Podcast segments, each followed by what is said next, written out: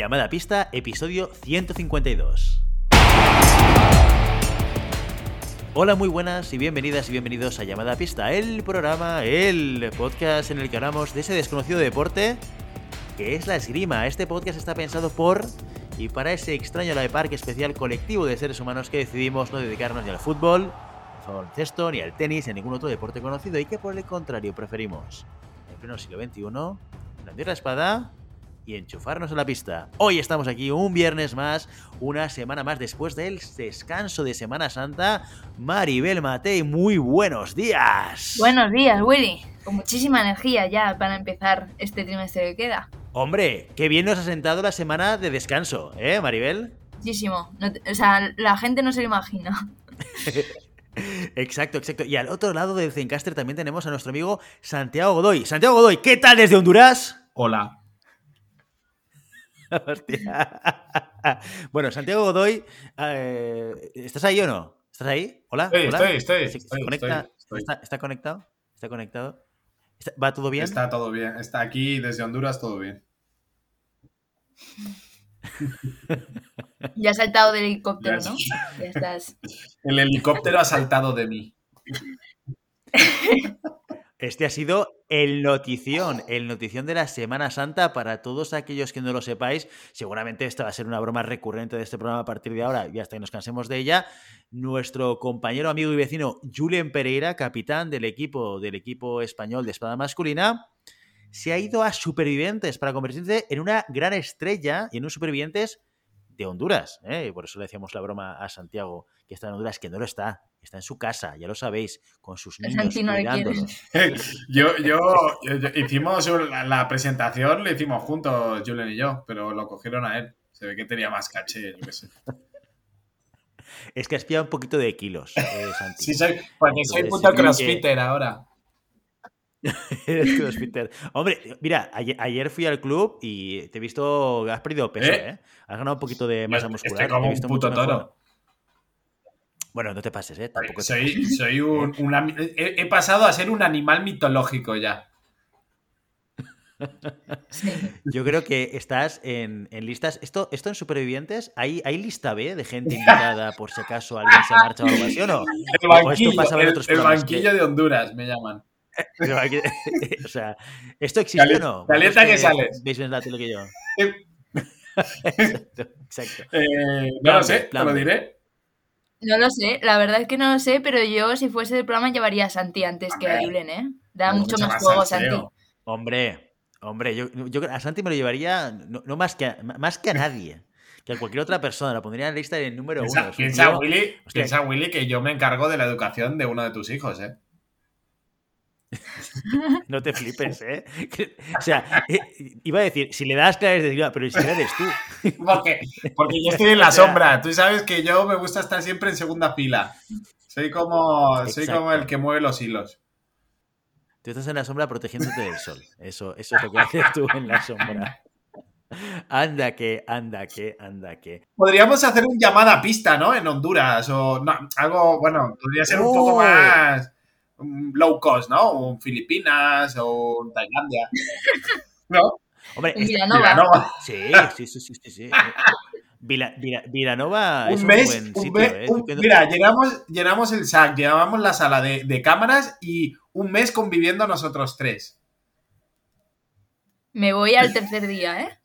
Anda, ¿qué dices? ¿Qué ¿Qué va? dices? O sea, si somos capaces, si somos capaces de que Santiago Godoy no diga tantas cosas fuera de lugar, ¿Te imaginas, Willy? Y nuestras mujeres en el plató defendiendo. ¡Ah! Eso no, eso sí que no. no, la mía ya te digo que no va. La tuya no lo sé, pero la mía te digo que La mía iría, pero para echar mierda de mí, tío. seguro. Sería, sería como la que me. ¡Que lo echen! ¡Que lo echen! ¿no? Gritaría. Eli. Es ¡Que lo echen! inútil. ¡Que lo echen ya! Este. No sirve para nada.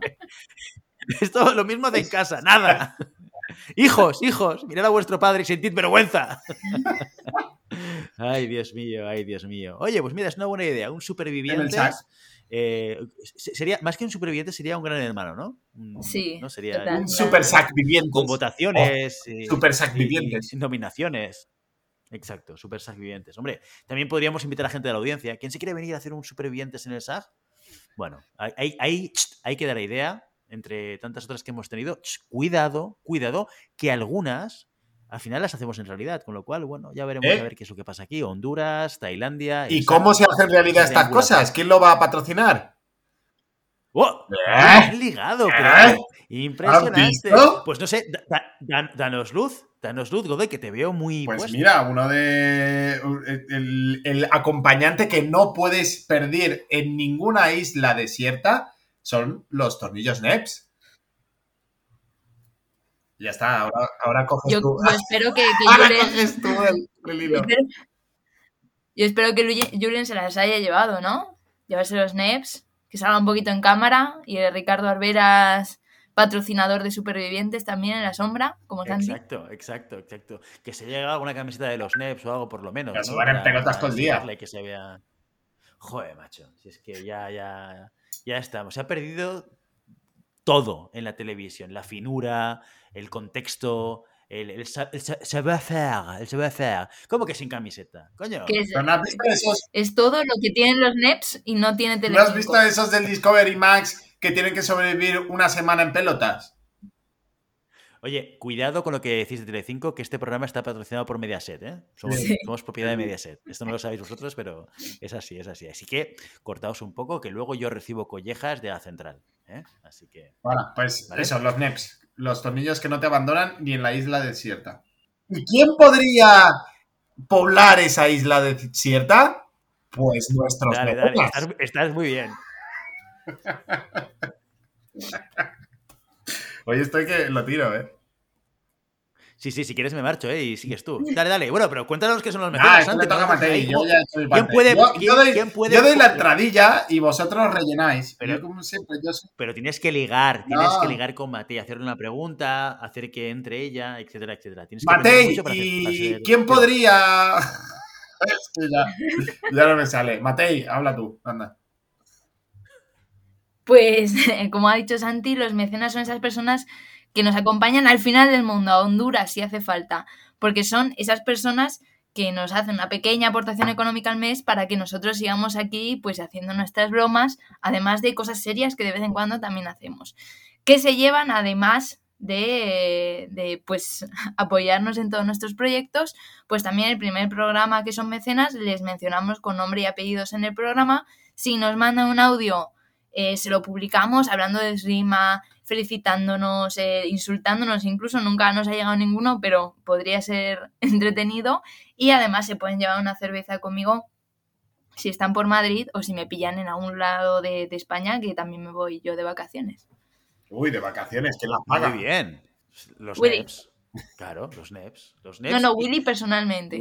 Mediaset. Esto lo paga Mediaset. ¿eh? A, a- a la- a las estrellas del programa Santi se les paga las A Willy. Willy te pagó tu casa Mediaset. Hombre, por supuesto, ¿qué te piensas? ¿Que esta casa se paga sola? y- y mi casa, ¿cuándo ¿Te me la va a pagar con- que con- Mediaset? con- el día que seas el director del programa, que esto va a ser, espera, espera, espera, espera, espera, nunca. Muy bien. Dicho esto, o sea, ¿tú crees que con, con mi trabajo miserable que tengo, pues soy capaz de pagar este caso?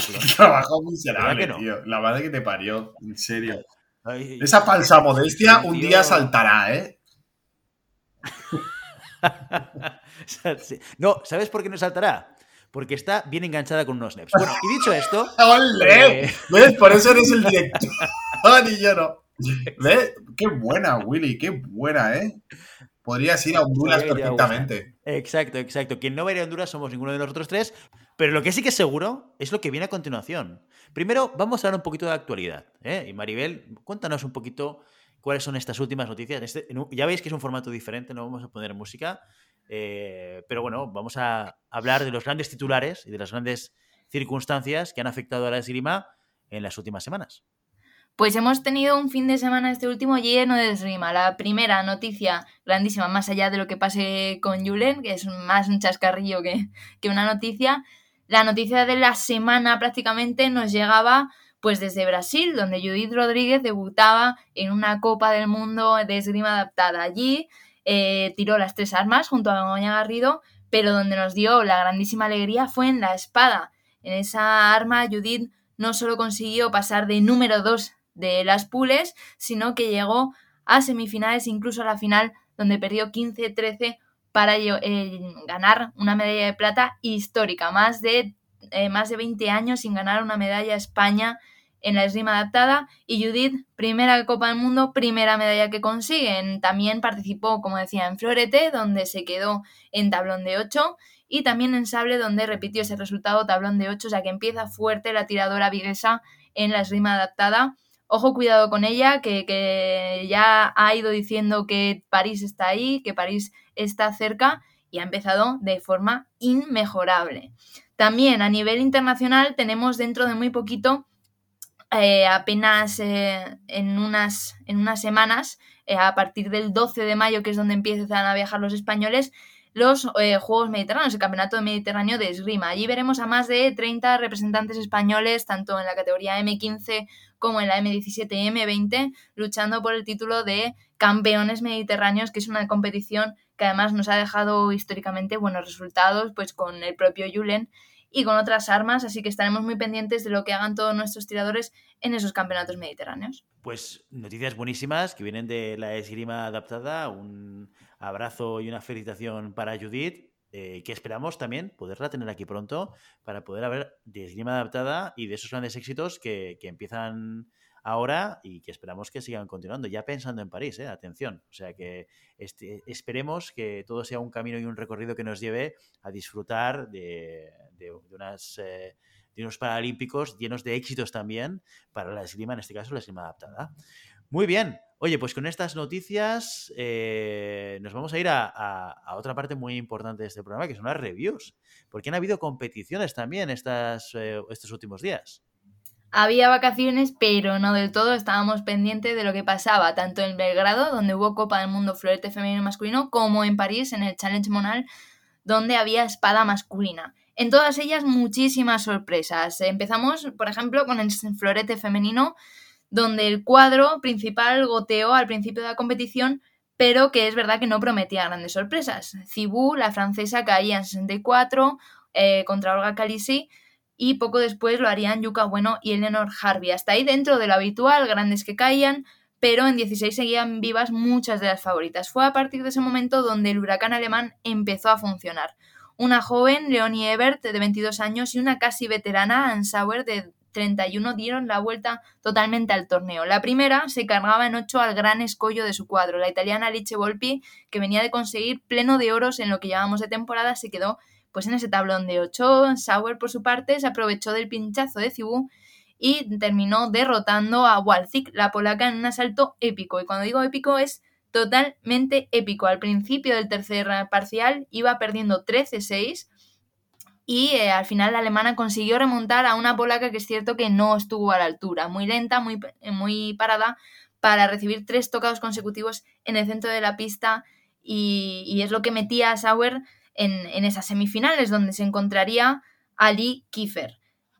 Allí la estadounidense venía, ya la conocemos todos, campeona olímpica de Tokio, volvía a un podio después de la plata de Guadalajara esta misma temporada y es cierto que no encontró muchísima resistencia. La máxima la, la dio la italiana Tangerlini, que le complicó el tablón de 32, pero sin llegar a dar realmente dolor de cabeza a la estadounidense. La alemana, eso sí, sería otra cosa, y eso que Sauer le costó también en esta ocasión cuadrar su juego ante la movilidad y la velocidad de la estadounidense. Encontró en el contraataque un gran aliado, aprovechando la falta de acierto de Kiefer en las distancias cortas. La presión a la que sometía a la campeona olímpica al final de la pista, con piernas y con armas, le granjeó también problemas cuando Kiefer hallaba la parada o el ataque sobre la preparación. Salpicando estos tocados que conseguía de contraataque con buenos ataques, Sauer se fue al primer minuto por encima, aunque fuera solo por dos puntos. La incomodidad que estaba sintiendo Kiefer, patente durante todo el asalto, se volvió aún más fuerte en el segundo periodo. La distancia demasiado larga para que la pequeña, ya hemos visto a Kiefer que es muy bajita, muy mm, con una esgrima muy de saltos, pues le costó muchísimo cerrar la distancia y le costó muchísimo tanto atacar como defender. Así que la alemana, junto a los contraataques, consiguió ir metiendo puntos clave pues, a través de ataques sobre la preparación, en remises, para alzarse finalmente con la victoria. 15-10 para Sauer para que entrase en la final. La otra semifinal, como decía, fue también una alemana, Ebert, cuarta medalla senior para la joven promesa alemana que hizo un eh, un periodo junior maravilloso y enfrente tenía a una veterana como era Batini, la italiana, que vuelve a un podio casi tres años después de su última medalla. La alemana empezó arrollando en la semifinal, le ganó el tiempo a Batini con ataques sobre la preparación y la presión en defensa le dio la oportunidad de hacer grandes para la respuesta ante una italiana bastante plana en el ataque. Mantini es cierto que encontró el, el acierto yéndose hacia atrás, donde mantenía bien la distancia, y provocaba además fallos en los ataques de Ever. A pesar de ello, la cuenta de la, alemana seguía engrosándose con un dominio absoluto. Sus ataques en dos tiempos y las remises protagonizaron la parte final de un asalto que ya pertenecía a Ebert, quien selló su pase a la final sobre la bocina del primer tiempo. Así que final alemana en Serbia, en Belgrado. Se habían enfrentado dos veces estas dos tiradoras en competición eh, oficial, ambas con victoria para Sauer y ambas por un único tocado. La emoción parecía asegurada y la final no defraudó, asalto muy movido, con muchas acciones y mucho ritmo, en la que Sauer siguió tirando de contraataque, mientras que Ever sacó partido de ataques geniales, en tiempo y en distancia perfectos, y para dar respuestas profundas para ponerse momentáneamente por encima del marcador. Nadar contra corriente no fue problema para su compañera, igual que no lo fue en ese asaltazo contra la polaca retomó la paciencia Sauer, clave para su éxito en Belgrado, llevando a Ever hacia atrás para explotar la parada respuesta que le, daba, que le estaba dando quebraderos de cabeza a su joven compatriota. Se quedó a dos tocados, 12-10 para encarar el último tiempo. La joven de la final tenía cada vez más cuidado en las preparaciones, pero eso también significó más lentitud que aprovechó Sauer para igualar el luminoso. A partir de ahí, reparto de tocados hasta forzar una prioridad con 14 iguales que Sauer se llevó con una magnífica parada respuesta abriendo la distancia. Oro para Alemania, plata para Alemania y Italia que se ve solo representada por Batini después de la derrota de Volpi. ¿Qué hizo España en esta competición individual? Pues también hubo sorpresas. Las dos favoritas, Teresa Díaz y María Mariño, se quedaron en el tablón previo. Tere en previo 64 y María en 128. Ari Castro también caía en esta fase, mientras que Andrea Breto Avanzó y avanzó andando sus dos asaltos preliminares hasta colarse en el tablón principal. Allí se enfrentaría a Kelly Ryan, veterana canadiense número 15 de la FIE. Fue un asalto muy serio planteado por parte de Andrea, que tiró sin prisa, trabajando muy bien la pista y con un gran ritmo de piernas. Y esto es cierto que le granjeó tocados, pero no evitó que la canadiense se fuera del marcador. No dejó de pelear la española, igualó el asalto a unos segundos de terminar y con la prioridad de cara decidió salir con todo. Un ataque largo de Ryan encendió antes de que consiguiera abrir la distancia a la española. 13-12 perdió, pero buen resultado para Andrea y gran resultado también para la expedición española que sigue sumando, es cierto que no con las favoritas, pero sí es buena noticia que también eh, las que están llegando a resultados sean las terceras y cuartas del equipo. ¿Qué pasó precisamente en los equipos? Pues que ahí fue el gran resultado de España. El cuarteto sacó pecho en 16 ante, Hungría, una rival muy complicada, pero que despacharon en gran parte gracias a dos buenos parciales, el primero de Andrea 8-0 y el segundo de María 6-1 para cerrar el encuentro 45-34. Victoria importantísima que les dio fuerzas para plantar cara a Japón, número 4 de la competición en tablón de 8, pero a pesar de, de pelearlo, incluso ponerse por delante en el quinto parcial, Cuatro últimos buenos parciales del equipo asiático terminaron con el camino de España hacia las medallas.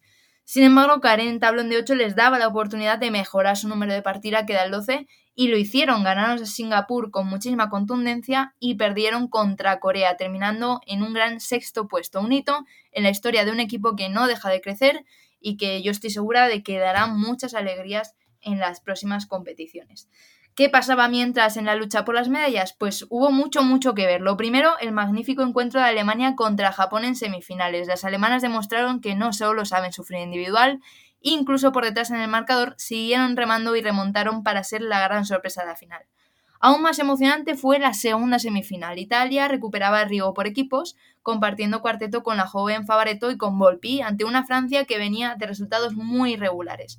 Los engranajes italianos parecían funcionar, encararon el noveno asalto nueve puntos por encima, 40-31, pero ahí todo cambió y la clave fue el regreso de Cibú al cierre del equipo francés. Y Sabora Cibú colocó un 14-4 para meter a su equipo en una final en la que arrasó a Alemania, demostrando que Francia depende de su número uno. El bronce sí cayó del lado italiano, eso sí, con Errigo cerrando el equipo y puede ser que despertando el fantasma de los problemas internos que lastraron la última, la última etapa eh, del equipo italiano antes de la despedida de Francisca. Sabíamos que andaban un poco a la gresca, así que eso pasó en la competición femenina. ¿Qué te parece, Willy? Impresionante, impresionante. Sobre todo, oye, el éxito del equipo español, eh, lo comentamos en la entrevista que luego pondremos, pero hay como un rebufo, ¿no? De, buenos resultados eh, dentro de todos los combinados españoles que parece como que se están transmitiendo entre ellos, ¿no? ¿No tienes esta sensación, Maribel?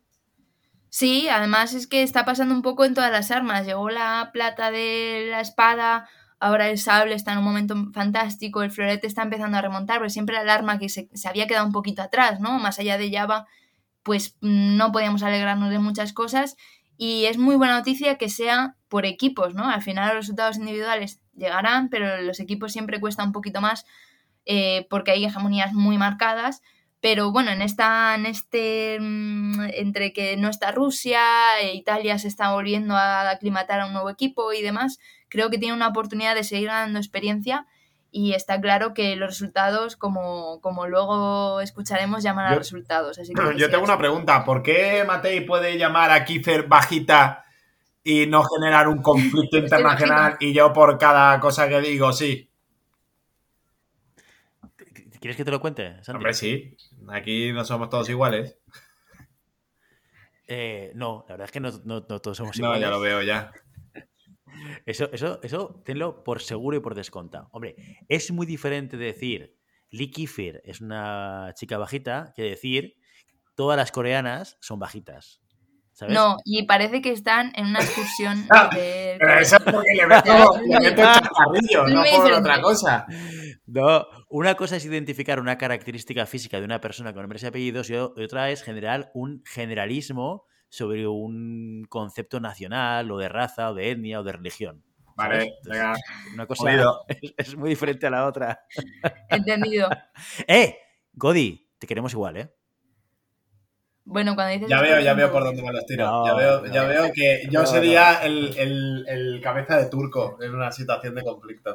Bueno, seguimos con, En Serbia, no nos movemos de Belgrado porque también había Copa en el mundo de florete masculino y debía tener algo raro el, aire de Serbia porque la competición masculina también dejó rarezas. La derrota de Lefort, Choi, Shikine, Garotso, Meinhard, Chupenic y Foconi destrozaron todas las quinielas y dejaron unas semifinales inéditas.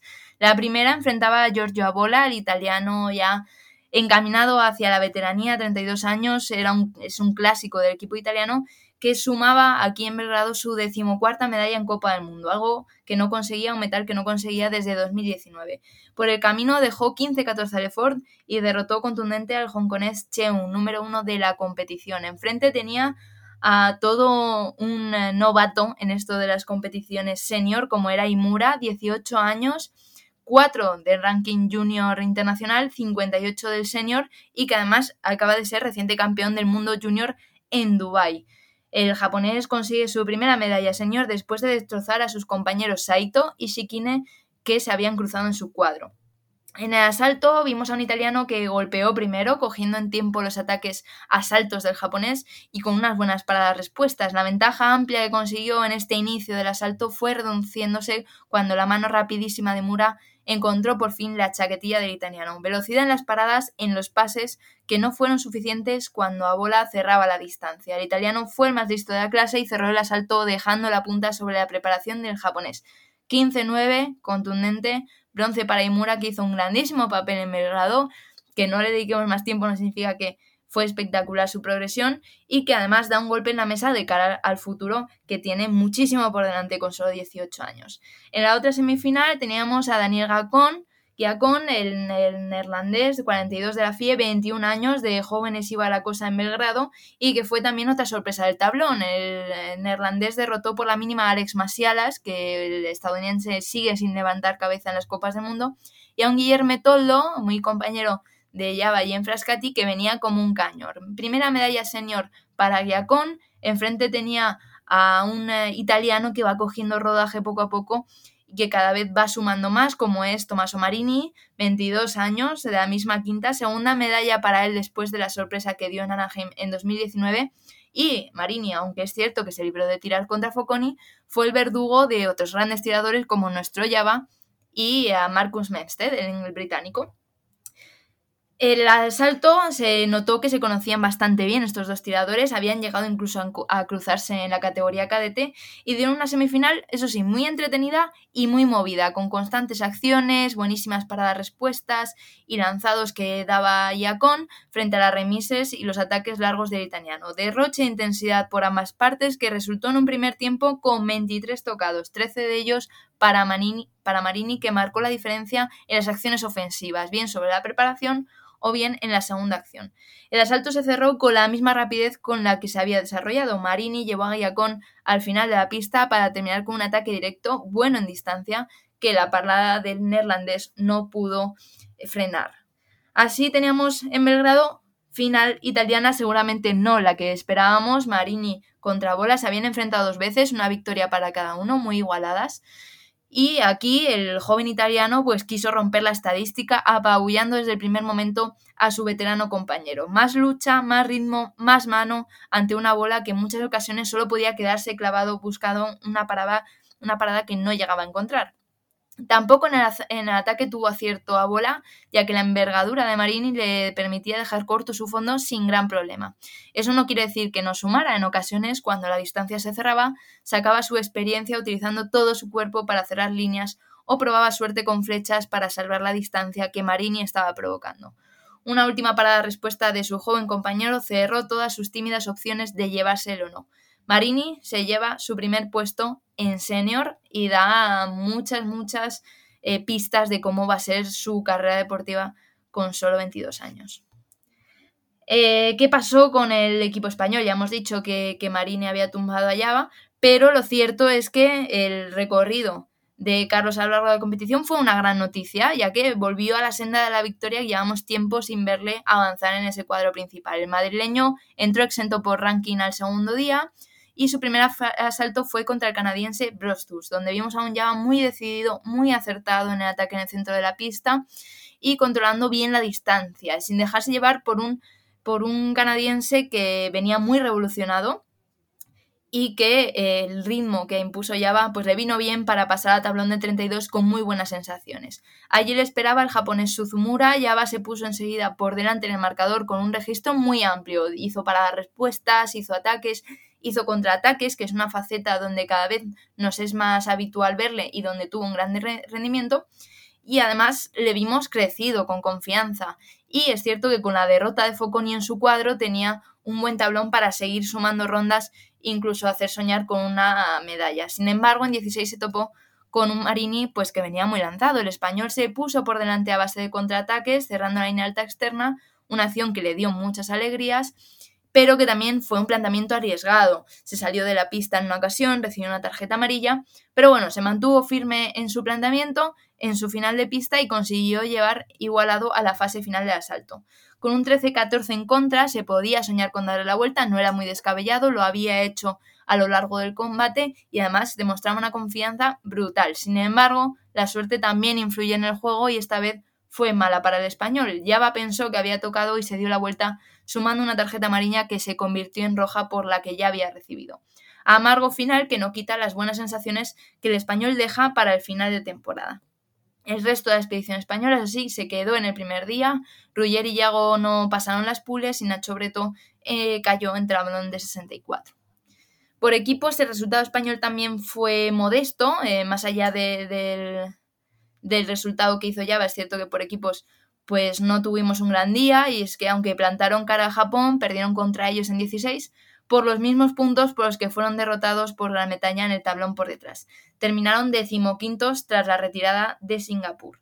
En las medallas, el equipo italiano masculino sí cumplió, llevándose el oro sin ninguna agonía. Derrotaron 45-29 a una Francia muy flojita y 45-27 a Polonia, que fue la gran sorpresa de la competición. Los polacos ganaron con bastante soltura en 8 a Estados Unidos, que con Itkin, el joven Itkin de cierre, no se encontró en el encuentro, y el bronce sí se lo llevaron los franceses, que no sufrieron demasiado esta vez para deshacerse de Hong Kong. Bueno, tremendas sorpresas en esta competición de florete masculino y, eh, y bueno, esperemos que veamos a Carlos, bueno, tuvo la mala suerte de encontrarse y cruzarse con la sorpresa de, la competición. Así que, bueno, esperemos que en las próximas competiciones lo veamos donde se merece estar, que es arriba de todo en el podio. Y aparte de las competiciones de florete, también tuvimos una de las competiciones más amadas, deseadas y queridas de nuestro amigo Santiago Godoy, la Monal en París. Nos vamos a París para ver qué pasó en la espada. Es normal que, que a Santi le encante, pero además París y los franceses, siempre que hay competiciones allí, pasan el challenge también de, de florete, montan un súper espectáculo con luces, colores, miles de, de pantallas. Y, y, en el challenge monal de espada masculina no fue menos. Además, el, las pistas eh, francesas fueron la, el telón de fondo de un mogollón de sorpresas, las mismas o más incluso que en Florete. Y de hecho, si vamos directamente a las semifinales, se entenderá a la perfección. La primera cruzó a Mate Tamas Koch, un gardo de 22 años, tercera medalla senior para él. Es cierto que eh, había subido ya al podio, repetía de hecho metal en París, que lo consiguió en 2019, pero no es alguien a quien estemos habituados a ver eh, en unas semifinales. Derrotó a Chimini en 64 y a Limar Gascon, el gran campeón latinoamericano, en 8. Enfrente tenía, eso sí, a un total desconocido, Nelson López Purtier, 26 años, francés, 48 del número FIE. Primera medalla senior, no lo conocíamos, no había llegado al podio internacional en ningún momento, pero hizo una competición brutal. Se cargó a llamada número 5 de la competición y a Deanel Berta por la mínima en 8. ¿Qué vimos en esta primera semifinal? Pues un asalto lento en el que el húngaro cedió el espacio de la pista Purtier, al menos hasta que Koch se puso por detrás en el marcador. Después la presión del húngaro se intensificó, llevando al francés a su final de pista, aunque es cierto que sin mucho resultado. La movilidad de Purtier, tanto de piernas como de arma, le permitió abrir la distancia y parar, evitando la punta de Koch. El aumento de ritmo también provocó errores en el francés, eso es verdad. Salidas en flecha fuera de distancia, entrar en la provocación con la punta del húngaro y Koch, por supuesto, también tuvo sus aciertos, los más estéticos, tocados al pie, y los menos en los intentos de respuesta del francés en los que salía en la remis. Así llegaron al 14 iguales. Purtier llegó a Koch al final de la pista y se la jugó con una flecha indirecta que encendió para darle la victoria y el pase a la final. Lo que pasó en la otra semifinal quizás seguramente esta menos sorpresiva, teníamos a Kurbanov, al kazajo de 30 años que regresaba a un podio que no pisaba desde el Campeonato Asiático de 2019. Se libró de Igor Reitling, que cayó en 64 en su lado del tablón antes de cruzarse con él, pero no tuvo fácil por ello. Los el asalto 72 contra Banyai y de, otro y de 8 contra el Sayed se dirimieron por la mínima, 15-14. Enfrente tenía a un francés, seguramente no el que esperábamos ver, que es Barnedet, que lleva una gran temporada, 31 años. Consigue, de hecho, en esta temporada su segundo metal, séptimo en total. Dejó fuera del podio a Minove, al que ganó en 18, al 16, y a su compañero Canone en 8. Ambos asaltos ganando 15-14.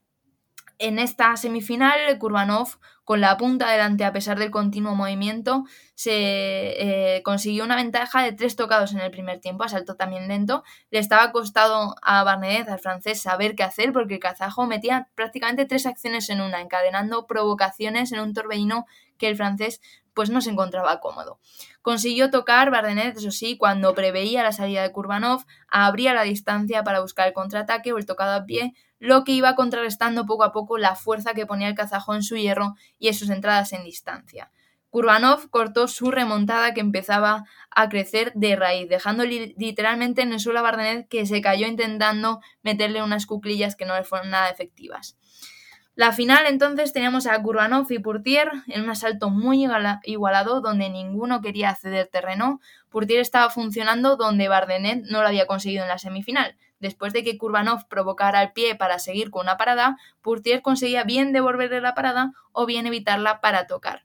neutralizando el tocado estrella del kazajo, se puso por delante, se acomodó a su final de pista y dejó que Kurbanov cometiera errores de distancia para seguir sumando. Con ese plan y con sorpresas, como flechas y salidas con el pie, logró una diferencia de 7 tocados que era difícil de superar. Un tocado doble le valió el oro y entrar al medallón internacional por la puerta grande. ¿Qué pasó con, con, España? No teníamos a Julen, ya lo sabemos, no teníamos a Eugeni tampoco, no sabemos por qué, pero aún así España acudió a París con una gran expedición, con ocho tiradores. Solo Raúl Sarrió se quedó en la frase de Pules, mientras que Navarro, Vargas, Puerto y Gonel no, eh, no lograron pasar la ronda preliminar. Esto significó que tres tiradores por primera vez en mucho tiempo se clasificaban en tablón de 64. Por un lado, Diego Calderón y Juan Pedro Romero con una magnífica pool pasaron directamente al segundo día, mientras que Ángel Fabregat pasó gracias a ganar en el tablón preliminar. En este tablón principal tuvieron suertes dispares. Diego Calderón cayó por poco, eso sí, en el primer asalto con el húngaro Banjae, 15-13. Ángel, por su parte, perdía también 64 contra el Cort y el mejor resultado sería entonces el de Pedro, eh, Juan Pedro Romero. Dio la sorpresa ganando a Diveroli 15-14, remontando en extremis al final del tercer tiempo. Iba perdiendo 14-12, pero aún así se las ingenió para igualar y finalmente colocar un ataque a la pierna del italiano. En 32 cayó con Bardenet, luchando mucho para conseguir un gran e inesperado resultado para el equipo español. Pues bueno, en suma, no, un buen resultado para el equipo español y con esa ausencia que seguramente, lo comentábamos antes de grabar el programa, la vamos a tener durante varias semanas y meses, o que dure el programa al que se ha sumado Julen Pereira y que probablemente haga que se pierda el resto de temporada. Así que por ahora el equipo eh, está dando resultados en la, en la parte individual a, un nivel... Eh, bueno, que esperemos que siga evolucionando y que siga mejorando, eh, pero, pero que bueno, que realmente colocar tres tiradores en tablón principal no es nada fácil en un arma tan competida como es la espada. Sí, lo que sí que se sufrió un poquito más fue en los equipos. España perdió en tablón 16 contra Estados Unidos, tampoco es un drama, Estados Unidos es un buen equipo. El problema fue que por detrás tampoco lograron ganar ni a Polonia ni a Alemania y terminaron en decimocuarto lugar, que sabe a poco después de esa medalla en Copa del Mundo que hicieron. Mientras, pues eh, Hungría se llevó la competición ante Francia y el tercer puesto fue para Ucrania que ganó por la mínima a Japón. Así que ahí España sí se descuelga un poquito de los grandes puestos, pero la, como dices, la noticia buena es que a nivel individual los que no solían hacer resultados van sumando poco a poco. Santiago Godoy, ¿cuándo te vamos a ver en la Monal? Ya, ya tuve mi, intento de acercamiento y no, no dio sus frutos. Yo creo que ya. La próxima será de espectador, eh, llamada pista, retransmitiendo la Monal en directo, ¿no? estaría bien, estaría bien. ¿No hay una Monal de veteranos? Sí, claro. La Monol. bueno, ahí igual sí que te dejan tirar. A mí, a mí yo, soy un chaval, tío. Estás dentro de poco, estás en preveteranos. ¿eh? Ya estoy en, preveteranos, tío. Qué, vergüenza, qué vergüenza. Es que ahora cualquier cosa se le llama veterano. Ya, tío. Han bajado a preveteranos a 30 años, pero bueno. Eh, dentro, de poco, dentro de poco tiraremos contra gente de altísimo nivel de veteranos. Sí, yo. Por eso, por eso lo decía, por eso lo decía. Sí, sí, pero no es suficiente para ir a París. Bueno, porque no quiero.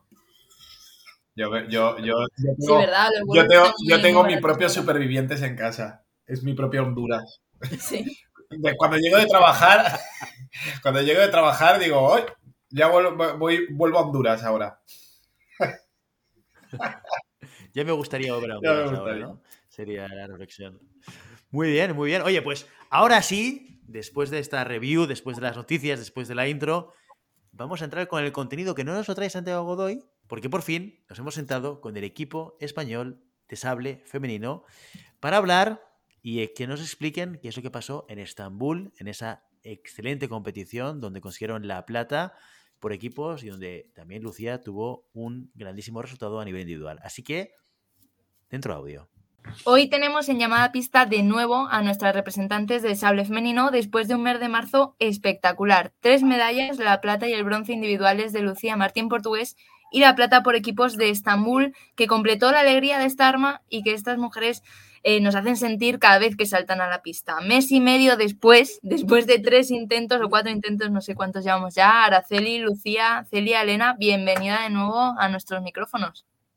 Muchas gracias. Gracias por este tiempo que nos sacáis, que bueno, para que la gente, para la gente que no lo sepa, estáis de concentración ya para preparar las siguientes citas, pero habéis sacado un huequecito para, para atendernos, que no siempre es fácil, ya lo sabemos. Y bueno, es verdad que traeros después de tanto tiempo, después de tantos días, tiene una ventaja, y es que se pueden ver las cosas con un poquito de, perspectiva, ¿no? De tiempo. ¿Sabe diferente la medalla por equipos después de tener este tiempo para asimilarla? Pues bueno, yo soy Celia. Eh, muchas gracias a vosotros, como siempre, por sacar un poco para seguir fomentando este mundo de la esgrima. Y pues a ver, la medalla, la verdad que con el tiempo sí como que vas interiorizando un poco más lo que has hecho, ¿no? Al principio eh, fue, acabamos, hicimos medalla y como teníamos que tirar la final, eh, no pudimos disfrutarla mucho, pero tuvimos que concentrarnos para la final y cuando acabamos, pues todavía seguíamos un poco en en una nube como que estábamos un poco en plan, oye, ¿hemos hecho medalla o, no? tal, ¿sabes? En no nos llegábamos a creer porque era la primera medalla del sable femenino por equipos en la historia, entonces fue como, pues imagínate qué ilusión. Y ahora con el tiempo, que ya ha pasado un mes y medio, pues ves lo que has hecho y eres más consciente de la calidad, ¿sabes? A mí me daba mucha risa un comentario de Celia durante toda la competición que decía, madre mía, si esto parece un ranking. Nosotros aquí tirando la final como un poco así, entonces es un sentimiento un poco extraño. Bueno, un sentimiento que esperemos que se vaya repitiendo cada vez más. Esto, seguramente lo que ha pasado en Estambul es, es la punta del iceberg, ¿no? Porque detrás de todo esto hay muchísimo trabajo, muchísimo tiempo eh, por vuestra parte para construir, para, para ser capaces de llegar a, bueno, eh, tener la sensación de que una Copa del Mundo es un ranking, lo cual es un sentimiento muy positivo. Este podio, que es esa punta del iceberg, que es ese, momento en el que todos queremos eh, veros a vosotras, ¿ha cambiado en algo vuestro trabajo diario? ¿Hay más exigencia ahora? ¿Hay más calma? ¿Hay más motivación? ¿Cómo ha repercutido esto en vuestro día a día? Pues bueno, la verdad es que es que no ha cambiado mucho porque antes entrenaba muy duro y ahora seguimos entrenando igual de duro. Así que no, lo único que sí, pues que es verdad que pues tenemos más la motivación de que el trabajo está saliendo y de todas las veces que nos hemos quedado ahí a las puertas, pues ya la hemos abierto y, tenemos pues la motivación de que las siguientes competiciones vamos a seguir abriéndola. Entonces, eh, por esa parte sí que ha cambiado un poco, pero vamos, el trabajo sigue siendo igual, igual de fuerte que, que lo estamos haciendo hasta ahora. Además, ahora ya mm, estamos casi ya terminando las Copas del Mundo, nos queda Túnez y para de equipos y luego ya tenemos el europeo y el mundial que es ahí donde tenemos donde tenemos que quedar bien bien bien el sorpresón entonces estamos ya enfocadas en ello realmente ahí es donde tenéis que dar como de mi padre siempre me dice ahí es donde se nota el precio de la fama no cada vez que vas a hacer algo así importante pues ahí es donde tenéis que darlo de pecho pero queda Túnez y, lo cierto es que estáis creciendo a un ritmo a mí me, sorprendía, ¿no? Porque la última vez que vinisteis dijisteis, a Francia se le puede ganar. Me acuerdo que lo dijo Celia, sí, sí, se le puede ganar. Y ya no solo que ganasteis, sino que arrasasteis. Eh, ¿Vosotras estáis sintiendo que crecéis tan rápido como desde fuera se os ve crecer? Porque vais dando saltos grandísimos. A ver, eh, realmente estamos creciendo, aunque parezca que a saltos agigantados todo lleva a su periodo de entrenamiento que nos hemos pegado estos años atrás, que ahora está saliendo los resultados porque como también tuvimos ese gran parón del COVID, eh, no hemos podido competir tanto. Entonces ahora cuando está saliendo todo lo que hemos entrenado años atrás y todo lo que seguimos entrenando. Y por supuesto sabíamos que a Francia se le podía dar, como se dice, se le ardió y esperamos que si se nos vuelven a cruzar, pues volver a arrastrar, arrasar como hicimos. Ya, esto fue con Francia, que además la pregunta la hice yo, me acuerdo perfectamente, ¿eh? O sea que impresionante, impresionante, porque fue dicho y hecho, ¿eh? A la siguiente competición, oye, aquí en llamada pista dijisteis que podíais y hay que hacerlo. Así que ya, ya, se ve que lo que se dice aquí luego se transfiere a la pista. Claro, claro, eh... exacto, exacto. Oye, en semifinales ya sufrimos un poquito más contra Hungría y tuvimos una remontada incluida. De hecho, creo que, creo que fue Lucía eh, y que creemos que Liza Pustazi ya no quiere tirar contigo por alguna circunstancia que no sabemos cuál es. Oye, ¿cuál fue la clave para darle la vuelta al, encuentro, a ese marcador? Esa pobre Lisa me va a soñar, la verdad, porque lleva la pobre tres competiciones que no salgo de su cuadro ni para Dios, luego en equipos también, nos va a soñar a las españolas. Yo creo que fue lo que comentamos ya la otra vez, de que estamos dejando de castigarnos nuestros fallos. Deja de entrarnos ese agobio, pues si te meten un tocado, te lo han metido y no pasa nada y sigues. Entonces yo creo que estamos reforzando, eso sí, de una manera muy rápida, la confianza que tenemos en nosotras, el premiar nuestro acierto y no castigar el, fallo tanto. Entonces yo creo que esa fue la clave de, del segundo puesto en general. No dejamos que nunca se nos torciese ninguna, aunque hubiese saltos que se nos complicasen y tal, nunca dejábamos que nos afectase para el siguiente, que eso era lo que nos solía pasar antes, que alguien no lo hacía bien en un relevo y los siguientes nos condicionábamos y entrábamos en, en algo de hacerlo mal. Y ahora estamos en un, en un, alguien lo hace mal en un relevo y es como no pasa nada, has metido un tocado, estamos un tocado más cerca de la victoria y tu compañera va a venir y lo va a solucionar. Entonces yo creo que esa ha sido la clave de que estemos ya ganando estos asaltos. Esta comunicación, pues, eh, entre el equipo, ¿no? Durante el encuentro, ¿se da? ¿De verdad? ¿O ya solo con miraros sabéis lo que pasa? No, no, se da, se da. ya te lo digo yo, ya te lo digo yo. Si nosotros encima que somos como hooligans, total. Se sea, da, o a se- hostias, o a palabras, pero se da, Se ¿sabes? da, se da. Celia y yo que somos mucho de pegarnos, nos pegamos así en el protector. ¿Te quieres calmar? ¿Te calmas y te pones ahí otra vez? Bueno, fatal. Que sí. la revientes no sé qué, entonces tenemos que estar ahí un poco como equilibrando los chakras, ¿sabes? Para llegar eh, Sí, en buen puerto. Como que en un mismo asalto puede cambiar el papel como 10 veces de cada persona. Lo mismo soy yo la que estoy más calmada y en de repente eh, en el siguiente asalto soy yo la que estoy histérica, me tengo que calmar a mí. Luego es Elena la que estamos como en un mismo asalto podemos cambiar el papel como 20 veces así. de- Entonces nunca nadie sabía cómo controlar el papel del resto porque no entendía. Entonces ahora todas somos, todos somos todos, ¿no? Todos somos el malo, Sí. todos somos el bueno, todos somos el peleón, todos somos. Entonces está bien porque estamos aprendiendo a conocernos en ese sentido. Bueno, espero que, que no aprendan español alguna gente porque seguro que fliparán. Lo que no cabe duda, Estamos, también creo que es complicado entendernos, ¿sabes? lo que no cabe duda es que lo disteis todo contra Hungría, lo disfrutamos muchísimo. Este desgaste, pues, al final el cansancio, 45-44, pues es un asalto, un encuentro muy largo. ¿Os influyó en, en la final o cómo llegasteis con, contra Corea de ánimos, de, de cansancio, de, de, emoción también por estar en una final? Eh, pues no sé, yo, o sea, se vivió con mucha emoción y estábamos ahí, pues, viviendo la final, pero sí que es verdad que obviamente se notaba mucho el cansancio de, de estar todo el día tirando y además no solo físico, sino también mental, de darlo todo, pero bueno, creo que fue una experiencia más y también es difícil estar ahí y difícil plantearse la final, pero estuvo, estuvo bastante bien y siempre dándolo todo. También es que hubo un parón de dos horas, ¿no? Sí, Dos, dos horas y horas, media. entre las dos horas y media entre la semifinal y la final.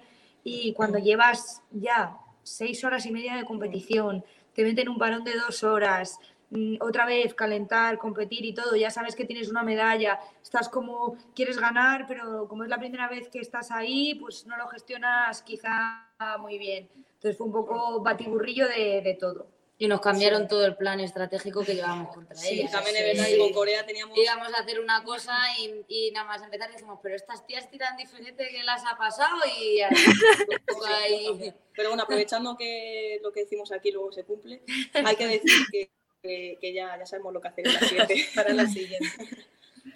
Seguro, ¿y qué, y qué cambiaron? Eh, ¿Qué plan teníais? Y porque claro, lo que vimos en la pista, si nos decís que no tenía nada que ver, a lo mejor nos, nos sale bien ver el backstage.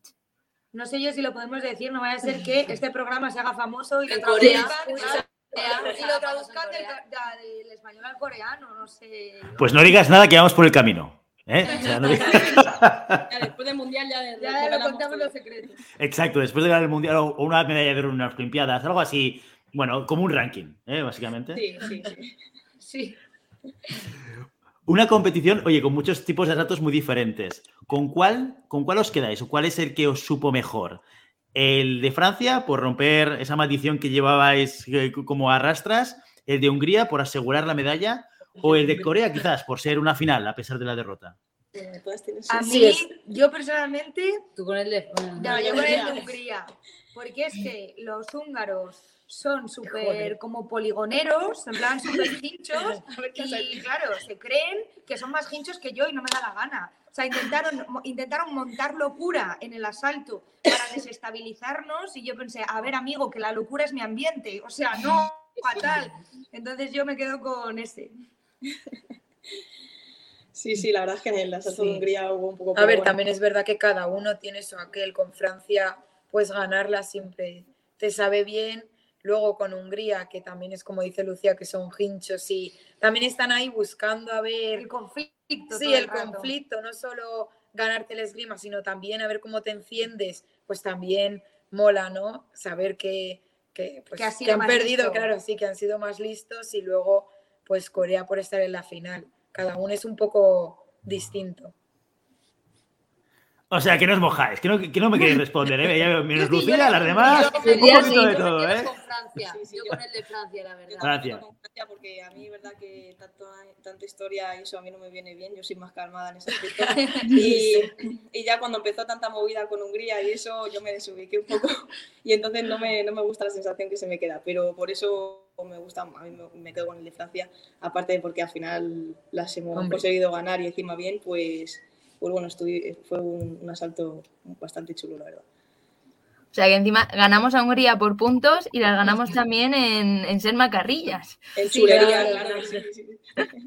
Eso, eso queda genial, oye, eso es una- un signo de personalidad que, que por lo menos a mí me encantan. Eh, después de estos resultados históricos, no os voy a preguntar por objetivos físicos, ¿no? De para cuándo la siguiente medalla, por lo que cuesta y porque también hablando yo, la- esto la gente de llamada pista, excepto los VIP que están en Telegram, no saben que yo entrevisté hace poquito a Lucía para el Consejo Superior de Deportes y es verdad que me dijo que era más importante el cómo, ¿no? El camino. Así que hablemos un poquito de rendimiento. ¿Estáis en un pico o aún estáis en proceso de alcanzar el máximo rendimiento que creéis que podéis dar esta temporada? Que va, acabamos de empezar, o sea, hemos dado el primer escalón del rendimiento, acabamos de, ubicarnos en el mundo de las medallas, de saber que todo lo que hacemos y de confiar en todo lo que hacemos que existe y en el de limpiar las cositas. Nos hemos subido a la escalera, pero hay que ir limpiando absolutamente todas las cosas.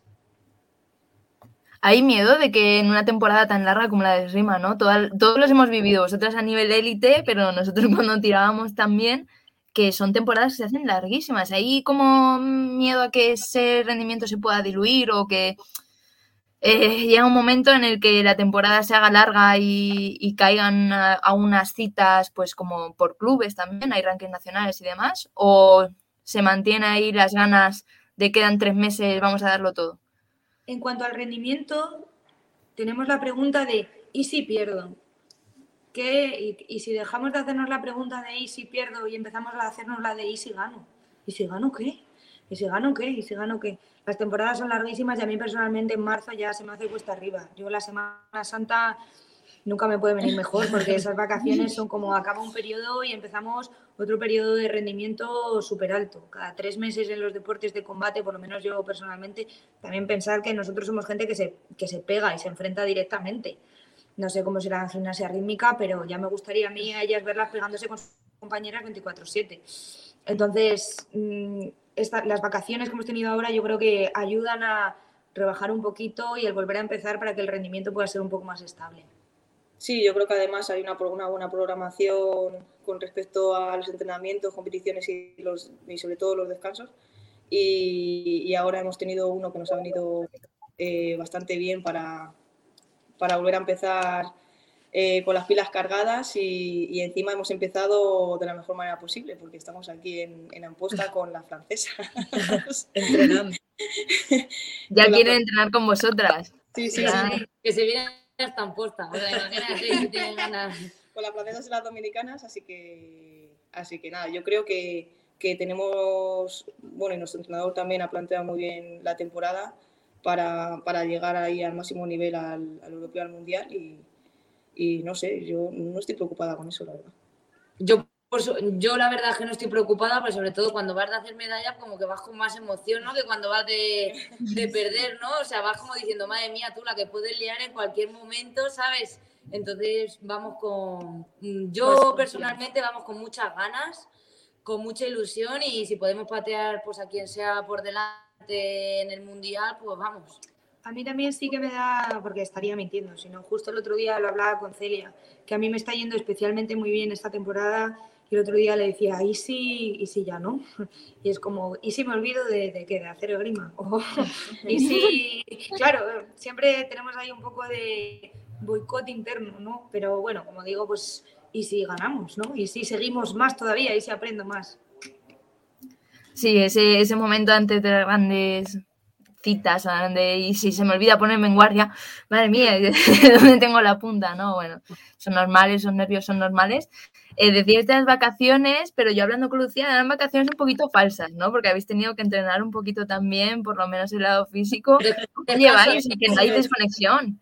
Ha sido un descanso Sí. activo, pero realmente nosotras que estamos acostumbradas a echarle tantas horas y tanto, al final... Al final un- tienes mucho día libre para ti, entonces al final le dedicas un pequeño tiempo a hacer físico y a no estar parado totalmente, pero sí que es verdad que hemos podido descansar un poco de, de estar todo el día en el car a todas horas y al fin y al cabo pues también viene bien descansar un poco. Además, yo personalmente ya que no puedo estar como más de dos días sin hacer nada. O sea, mi cuerpo ya está acostumbrado a tener esa actividad y, y por lo menos pues hacer un poco de físico por la mañana cuando me levanto o lo que sea, pues me viene bien para, para, para llevar bien el día, aunque luego sea para no hacer nada. Pero, pero sí, ya cuando, ¿no? cuando empiezo ya dos días sin hacer nada, ya es como, "Ay, ya no, no me siento bien, ya me empiezo a poner... Pero así que yo, yo la verdad... Casi igual que tú, Willy. Dos días Estaba pensando, estaba pensando lo mismo, Araceli. Cuando Dios nos creó y nos hizo el yin y el yang, ¿eh? O sea, a ti con necesidad de hacer deporte, a mí con necesidad de estar en el sofá. Entonces es un poco, seguramente tú y yo nos equilibramos, ¿eh? Éramos una persona normal. Eso es lo bonito.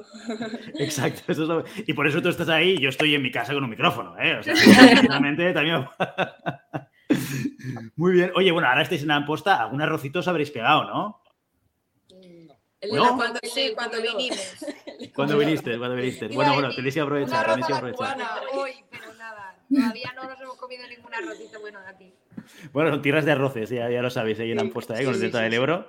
Oye, a- a- a- hemos hablado mucho de los equipos, y, pero también, claro, evidentemente, lo que, lo que también nos ayuda a ver esta evolución en vosotras tiene mucho que ver con los resultados individuales que también estáis teniendo, que son que nos dan grandísimos momentos. Las medallas de Lucía, el tablón de 32 de Elena, el hecho de que seguís manteniendo sistemáticamente en 64, que esto ya no es noticia, o sea, veros en tablón principal ya es casi como en, en las reviews que hacemos, es como, bueno, eh, lo de siempre, ¿no? De alguna manera. ¿El crecimiento del equipo se basa en el individual o creéis que es a la inversa? Bueno, yo creo que no es que sea una cosa individual, porque vosotros veis solo quizá el resultado, ¿no? Pero yo creo que cuando alguien hace un resultado, un tablón, por ejemplo, en el caso de Elena, que acaba de hacer 32 y es del grupo de las pequeñas, yo creo que unos resultados llaman a otros, ¿no? Si tú pues tienes una edad parecida a Elena y dices, madre mía, ella ha hecho 32 y yo entreno con ella todos los días, pues, y yo a veces la gano, eso quiere decir que yo también puedo. Entonces, creo que la parte que se refleja, que es la del resultado, es como la imagen de, de todo ese, esa- ese contagio que hay entre los equipos. Siempre, yo siempre es una frase que digo mucho, las medallas llaman a las medallas, ¿no? Nos- los chicos de espada quedaron segundos al principio de la temporada, nosotras cuartas y segundas, ¿no? las chicas de florete han quedado sextas. Entra como en una dinámica de que se contagia esa, ese poder, ¿no? Es decir, pero si esta gente que está entrenando aquí conmigo todo el día puede hacerlo, ¿por qué yo no? Entonces yo creo que no es que el individual sea lo que saque, sino que el trabajo que hacemos en equipo al final se refleja individualmente porque competimos individual. Pero si fuese solo equipo, se reflejaría también en los equipos.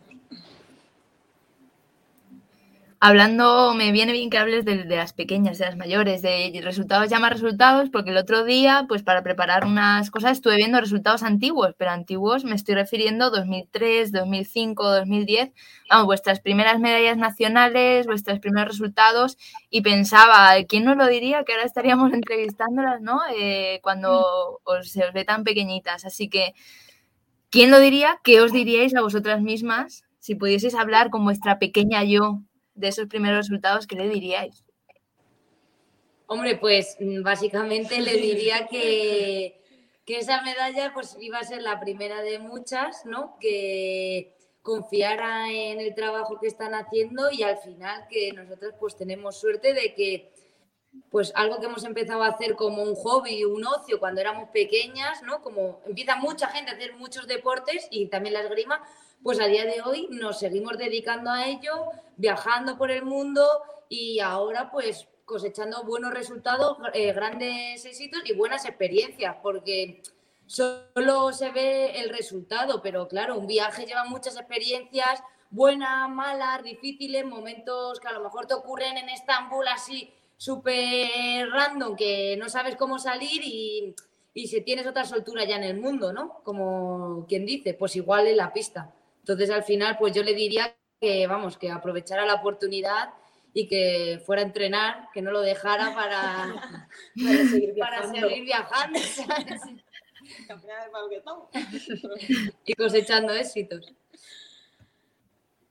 Y el resto, no sé si, bueno, Elena a lo mejor le pilla más cerquita a esa Elena pequeña, pero No, ¿qué sí, yo le diría? diría que, que siguiese, que continuara, que al fin y al cabo, lo bueno es que, por ejemplo, yo he tenido mayores que al fin y al cabo siempre teniendo un techo, pues te fijas más y que siguiese, pues, en mi caso, los, los pasos de ella, que al fin y al cabo, pues mira, he llegado a estar entrenando con ellas, incluso a formar equipo y al fin y al cabo he podido, estoy formando parte de esto y de que me ayudan a conseguir resultados, que entrenando todas juntas, pues se puedan hacer grandes cosas, entonces que siguiese. Eh, ya me han dejado con la duda, Celia, ¿qué momento random de Estambul? Han abierto ahí una, una hay grieta que, que, que, que pasan, abrir.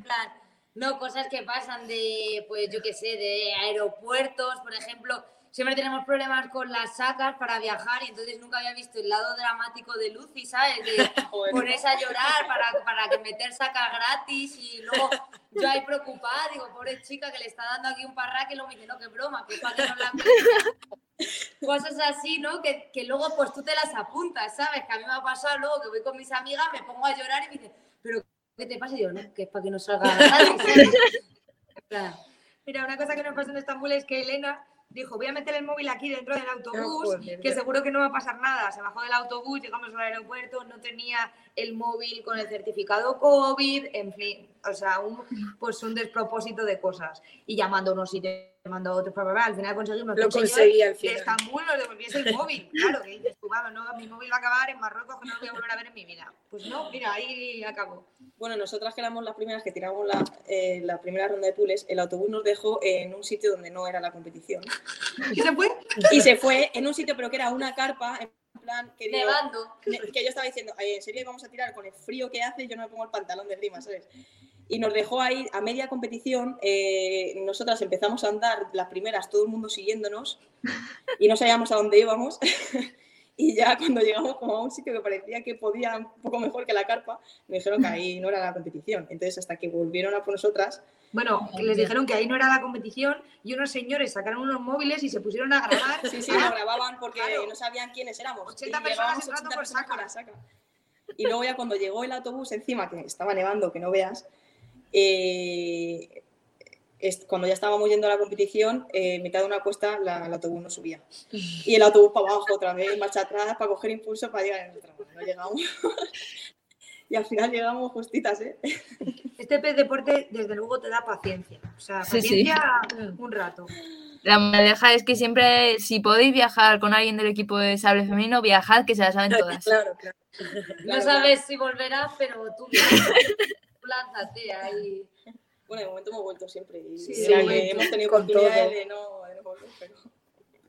Ah, Esto es todo lo que está alrededor de la competición que también hay que hacer, ¿eh? Porque hay que llegar a... pa- Parece fácil, pero hay que llegar al sitio correcto para poder competir, Sí, sí, ¿eh? Ganar la porque medalla. tienes Ojo, ¿eh? sitio que no es, ¿cómo compito? Es que... Yo me río, la gente que dice sí, porque la competición, digo, no, chicos, la competición empieza cuando tú pones los pies en el aeropuerto.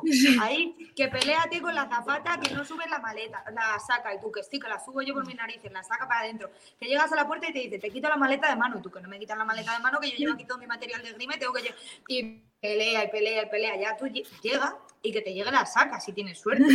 Luego ya el control de material, la guerra. O sea, otra guerra que también 300 países delante de ti, en fin. O sea, tú hasta, hasta que no estás puesto en la pool, no, no puedes estar confiado nunca. ¿eh? pasa el sobaco.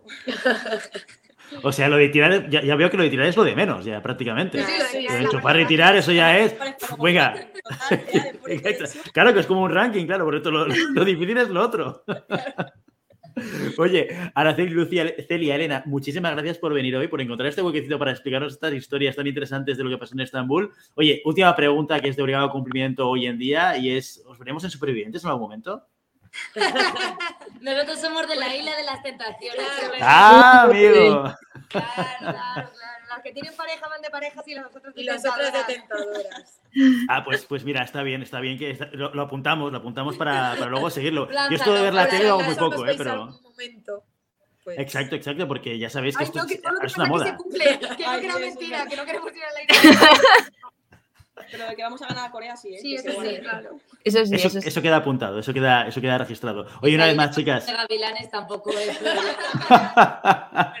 bueno, de- depende, depende de lo que sea, depende de lo que sea, está claro. Chicas, muchísimas gracias. No os vamos a robar más tiempo, que descanséis el tiempo que tengáis ahora, otra vez a tope. Y ya sabéis que nosotros os seguimos y ponemos al día a toda nuestra audiencia de vuestros resultados, de las competiciones. Y que siga así y que sigamos teniendo problemas cada vez mayores para encontrar un hueco para vosotras, porque eso querrá decir que estáis ya, vamos, eh, en, en En la, la cúspide, en la cima eh, del, mundo, del mundo deportivo. ¿De acuerdo? en En Honduras. En Honduras, exacto. Tirándonos del helicóptero. Exacto, exacto. Bueno, muchísimas gracias a vosotros. Gracias. Muchas gracias. Hasta Una luego, abrazo. chao, chao. Adiós.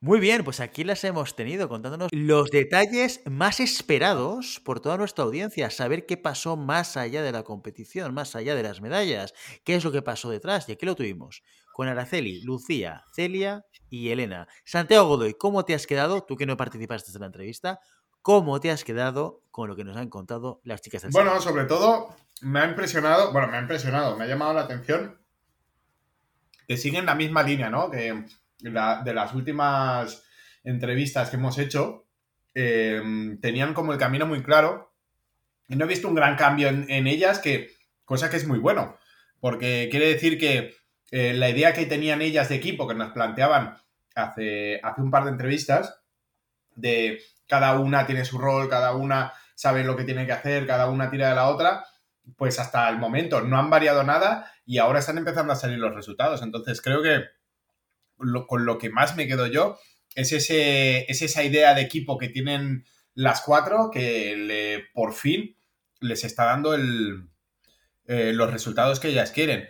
Y la verdad es que mi más sincera enhorabuena, ya me supo mal no estar, pero lo hacéis en horas que yo no estoy, estoy liado con otras cosas. Y, me ha gustado mucho, me ha gustado mucho sobre todo la, com- la complicidad que tienen entre las cuatro, que yo creo que es la gran clave de, los equipos españoles. Eh, enhorabuena a las chicas y un abrazo desde mi casa. Muy bien, Maribel Mate, ¿qué- ¿con qué te quedas de esta entrevista? Pues yo me quedo con que siguen sin querer responderme sobre la estrategia, ¿no? Y eso creo que también es bueno, que ya tienen su... tienen muy claro lo que tienen que hacer, está claro, se ve en la pista. Y, y se ve, excepto con Corea, que nos decían, ¿no? Se han cambiado la forma de tirar, pero en el resto tienen muy, muy claro lo que tienen que hacer, tienen muy buena planificación, la tienen clara y siguen un camino muy marcado, ¿no? Entonces eso no solo da pie a estos éxitos, sino a éxitos futuros. Ellas no quieren ponerse esos objetivos porque obviamente es presión, ¿no? Pero ya lo decía Araceli, queda el europeo y el mundial, que es donde tenemos que dar el do de pecho y creo que lo van a hacer. O sea, creo que, eh, y decía Celia, esto parece un ranking. Pues si se lo siguen tomando así, que ya saben cómo es, ya, eh, ya saben lo que es hacer una medalla por equipos, ¿no? Que no se había hecho nunca en la historia del sable femenino. Y que, y que tampoco en el resto de armas, pues eh, excepto la espada, no, no habíamos visto tantas. Esa experiencia que mm, tienen llegando a un podio, que no es igual que quedando cuartas, que no es igual que quedando sextas, que son grandísimos resultados, pero no se pueden comparar con tirar una final, ¿no? Esa experiencia que van consiguiendo y esa estrategia que aunque no nos cuentan, seguro que la tienen clarísima y seguro que, que les sirve para todas las competiciones, nos va a dar muchísimos éxitos en el futuro y yo lo veo, yo sé que ellas no se quieren adelantar porque queda mucho tiempo, pueden pasar muchas cosas, eh, pueden perder, por supuesto, eh, lo decía Lucía, ¿no? ¿Qué pasa cuando, cuando perdamos? Pues cuando pierdan y no hagan un grandísimo resultado, pues también estaremos ahí y estarán ahí ellas para, para analizarlo. Pero sin que ellas se quieran adelantar, yo me adelanto en que tiene una opción muy buena, es nuestra mejor opción, diría yo, de clasificación para París. Y esto queda aquí dicho y ya sabemos que lo que dice, se dice en llamada pista se cumple.